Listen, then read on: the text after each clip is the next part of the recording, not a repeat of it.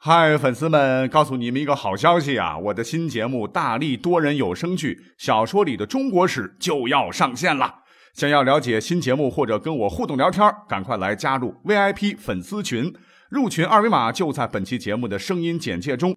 你也可以添加我的小号，拼音大历史加三零三 D A L I S H I 三零三，然后拉您入群，我在那儿等你。管他正史野史。这里只有大历史，大力讲的历史正在播出。这期节目呢，我们再来讲点有趣的吧。我们都知道，从古至今呢，有官就有民，有官就有官名或者是称号。那这么久了，历朝历代出过无数个大大小小的官。那今个就给大家挑几个或霸气、或搞笑、或奇葩的官职或称号，给各位啪啪啪。那我今天要说到的第一个官职啊，名称你肯定八成没听过，叫啥名字呢？从约长，协约的约。哎，别觉得这三个字其貌不扬啊，实则相当牛逼。根据《史记·苏秦列传》记载，于是六国从何而并立焉？苏秦为从约长，并相六国。再根据《东周列国志》记载，于是六王合封苏秦为从约长。兼配六国相印、金牌宝剑，总辖六国臣民。那苏秦，那故事讲了很多啊。他是合纵抗秦呐，组建了合纵联盟，为六国之相，使秦十五年不敢出函谷关。那这个从约长呢，就是给苏秦的专属官职，就相当于古代的联合国秘书长啊。谁能比他强？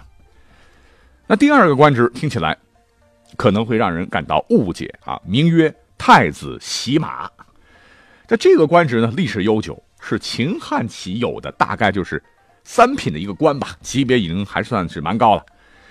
那咱们现在人一看，伺候太子待遇就是好啊，洗个马就能官居三品。那要是给太子洗澡了啊，那还不大的没边了。其实从古代开始呢，这古人就把这个名称搞错了啊。原来这个名称呢，它不是太子洗马，叫做太子先马。先进的先，可能是后人误写吧，就写成了洗马。当时呢，这个官职即使是洗马这个喜字儿，也是读成太子贤马，就是专门给太子做侍从的，太子出行时当前导的。可是后来不知怎么样啊，就传来传去，干脆就成了太子洗马。到明朝的时候，还有人经常嘲笑洗马一职就是洗马的官啊，直到现在。那第三个官职啊，得好好讲讲啊。听起来非常的霸气啊，叫做大将军，这是西汉时期的武官官职了，是将军这个军衔的最高等级，位在古代最尊显的三个官职司马、司徒、司空三公之上。啊，都说三公九卿啊，这九卿当中的，也也就是部分行政长官的总称吧，管你是太常、光禄勋、卫尉、宗正、太仆、廷尉、大鸿胪、大司农、少府。见到大将军，通通都得跪拜行礼。最早呢，这个大将军是刘邦给韩信的，就是五星上将、总理军事。韩信被干掉以后呢，就没常设，就打仗的时候临时封一个，打完仗撤销了。直到汉武大帝的时候呢，因为卫青同志邪猛啊，打得彪悍的匈奴满地找牙，揭开了汉匈战争反败为胜的序幕，军功赫赫而被受封为大将军。哎，不过你要是光看这个名称的话，那大将军这个名字还不是最霸气的，因为之后历史上还出现过冲天大将军和宇宙大将军这么两个亮瞎双眼的称号。我们先讲冲天大将军啊，那他是谁呢？待到秋来九月八，我花开后百花杀，冲天香阵透长安，满城尽带黄金甲，那就是。独爱菊花的黄巢是也，你甭管他历史上说他是不是领军十年吃掉了三十万人是个大魔头，反正历史上定义他就是一位唐末的农民起义军领袖。那话说在唐僖宗乾伏二年，就是公元八百七十五年的六月份，黄巢和兄侄八人响应起义军领袖王先之啊，是拿起两把菜刀闹革命。几年以后气势大盛，在乾伏五年，公元八百七十八年。被各路义军推为共主，号称冲天大将军。其实这是个缩写啊，全称是冲天太保军平大将军。也体现了农民起义军的一个正式口号，是改元王霸啊。两年以后呢，这个率军皇朝攻破长安，自称大齐皇帝，显赫一时。可是谁知道又过了四年，这个皇朝是来也匆匆，去也匆匆啊。这位冲天大将军败于狼虎谷，身首异处而亡。那在历史上，这次起义呢，也是彻底瓦解了腐朽的唐王朝，导致藩镇割据日剧激烈，使得大唐名存实亡矣。而刚讲到的这个宇宙大将军，这个听起来挺像金三胖的啊，超级无敌的宇宙大将军又是哪位神人呐？那这个呢，就是，呃，把历史上有名的菩萨皇帝之称的啊，梁武帝萧衍活活饿死的侯景。那这哥们儿呢？是个少数民族兄弟啊，是左足生有肉瘤，所以走路是一瘸一拐的。但是特别擅长骑射，参过军，入过伍，杀过人，立过军功啊。赶上了北魏末年边镇各胡族群起反抗鲜卑族的统治，侯景呢由此开始建功立勋呐。后来这个侯景啊投靠了东魏的丞相高欢，可是因为跟高欢的儿子叫高澄关系很差，所以在梁武帝的太清元年（公元547年）。就率着八百名散兵游勇啊，投靠了梁朝，驻守当时的寿阳。这个梁武帝啊，心肠软呐，就收留了走投无路的侯景，是好吃好喝的供着。谁想到这家伙头有反骨啊，在公元五百四十八年九月，竟然是恩将仇报啊，叛乱起兵进攻南梁。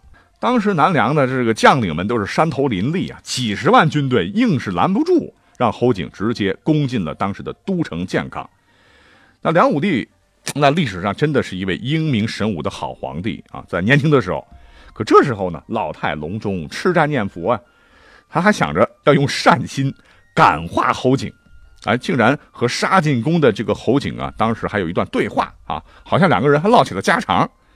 当时这个梁武帝就问这个侯景说：“你打哪儿来呀？你家人呢？”哎，可能是老的都老糊涂了，就忘了侯景这号人了。当时侯景是害怕的。汗流满面，竟然不知道怎么回答。史书记载的，这旁边的部下就替侯景说啊，说他老婆和孩子都被吃掉了，现在只剩一人归顺陛下。萧衍又问了，说那你过江时有多少兵马呢？侯景答道：千人。萧衍问，攻城是多少呢？十万。那现在呢？侯景说，率土之内，莫非己有啊。最后呢，这萧衍还。不忘安慰他说：“你有忠心于朝廷，应该管束好部下，不要再骚扰百姓了。”哎，这个侯景就答应了。出来以后呢，侯景对身边的亲戚说：“说我多年征战疆场，从没有胆怯过，这次见萧衍，竟然有点害怕他。莫非真是天子威严，不容侵犯吗？”哎，好在他人老了啊，来人。把这个老头给我软禁起来啊！于是这位梁大爷就被抓进了当时的台城的禁居殿。那当时朝中的权势都在忙于自己的军政权力啊，争来争去，谁管这个糟老头子啊？刚开始的时候呢，这个侯景还派人送点呃粗茶淡饭，呃，最后连粗粮都不给送了。最后这个梁武帝是忧愤成疾，又加上年事已高，缺吃少穿啊，最后是活活饿死啊，享年八十六岁。侯景这边没闲着呀，先是立了萧纲做傀儡皇帝，是为简文帝，自个儿呢啊是自封为宇宙大将军、都督六合诸军事。这可怜的简文帝知道以后也是大惊啊，说：“将军乃有宇宙之号乎？”侯景也是没乐两天哈。不久，后来的梁元帝萧绎在大将王僧辩还有陈霸先，也就是后来的陈武帝的拥戴下，杀回建康。侯景撤出城外。走前呢，是烧太极殿及东南堂，严格秘书接近之后啊，侯景就被部下杀死，尸体运回建康，人死了，可这个宇宙大将军呢，就被网友评为史上最强的封号，觉得有意思没有哈？有意思的话，下面再讲几个哈。那话说在三国时期，这个曹操呢，他是个很有个性的枭雄了，那他对官职这个名称啊，也是非常具有艺术性。创造性，比方说我们现在听起来比较搞的什么折冲校尉、折冲将军，就是折了还得往前冲；还有专门干盗墓的摸金校尉等等，哎，都是他发明的。不过呢，还有一个曹操发明的，我觉得特别有趣的官职啊，叫做军祭酒或者是军中祭酒。这祭酒呢，啊，不是祭祀酒神的意思。那这个官职其实是在汉代，呃，就是大概相当于大学校长啊，或者是类似现在的办公室主任或者是秘书这样一个职务。但是在三国的时候啊，这个曹操手底下可是谋士如云呐，所以军中祭酒啊，就是专门是曹操给他最喜欢的一位军师安排的，而这个人就是郭嘉。郭嘉字奉孝，外号鬼才。他原来是袁绍部下，后来转投曹操，是平吕布、定河北、灭乌桓，为曹操统一北方立下了汗马功劳啊！史书称他为才策谋略，世之奇士。就连曹操他本人呢，都逢人就夸呀，称赞这个郭嘉是见识过人，是自己的奇佐。哎，只可惜死的有点早。所以之后呢，才有了曹操在赤壁大战大败之后呢，曾大哭曰：“吾哭郭奉先耳，若奉孝在，绝不使吾有此大师也。”啊，足见郭嘉在谋士中的地位啊。那有首诗啊，就赞郭嘉的，说：“天生郭奉孝，豪杰冠群英，腹内藏经史，胸中隐甲兵，决策似陈平，运谋如范蠡。可惜身先死，中原。”栋梁卿，如果郭嘉不早死的话，搞不好啊，曹操真能一统天下。所以说，郭嘉当时是三国时期最杰出的谋士之一了。那说来，这个军中祭酒啊，就是曹操为心爱的佳佳量身定做的。其实原来啊，它叫军师祭酒，只是后来为了避司马师的讳啊，就改成了军祭酒或者是军中祭酒。那既然说到了曹操，经常是有历史书或者小说把曹操叫做曹贼。其实把这“曹贼”两个字颠个个啊，在汉魏还有两晋南朝的时候呢，有官职啊，叫做贼曹。那这个是个什么官呢？就是在郡县专门抓盗贼的官，相当于警察局的刑侦队队长。同样的哈，在唐朝呢，有个组织叫不良人。我之前专门做过一期节目啊，在这里不多讲。在唐五代语言词典当中就说啊，唐代官府征用有恶迹者。充任侦缉逮捕的小吏，俗称不良，其统管者称不良帅啊，跟这个动漫里边那根本不是一回事那还有比较搞的，比如说什么银牌天使，还有囧卿，还有专操大臣。哎，最后呢，给各位再来介绍介绍，这个银牌天使是个什么生物呢？听起来非常的中二啊，其实呢，这是辽代。正儿八经的一个官职啊，是梁朝派遣到当时女真部落的使者，因为佩戴有象征梁朝皇室的银牌，所以号称银牌天使。不过这些个家伙干的那可不是天使的事儿啊！到了女真各部是欺男霸女、为非作歹、坏事做绝，导致女真对辽是厌恶到了极点。后来这个辽的报应真的来了哈，被统一了女真各部的完颜阿骨打所建立的大金在后头给灭了。好，那至于囧卿是，对，就是吐槽专用的那个囧。这个囧卿这个官呢，就是古代的太仆寺卿的别称，主要就是掌管皇室车马、牲畜之事的官啊，有点像孙猴子天庭干的弼马温。那最后一个专操大臣呢，这个操就是操练的操啊，别想歪。简单来说呢，就是专门负责操练军队的官。你比方说军事演习啦、大阅兵啦，这别以为现代人很重视，人古代也很重视的啊。不过在汉之前呢，这个大阅兵它不叫阅兵啊，叫做搜兵。而且呢，五年一次的大型阅兵式啊，叫做大搜。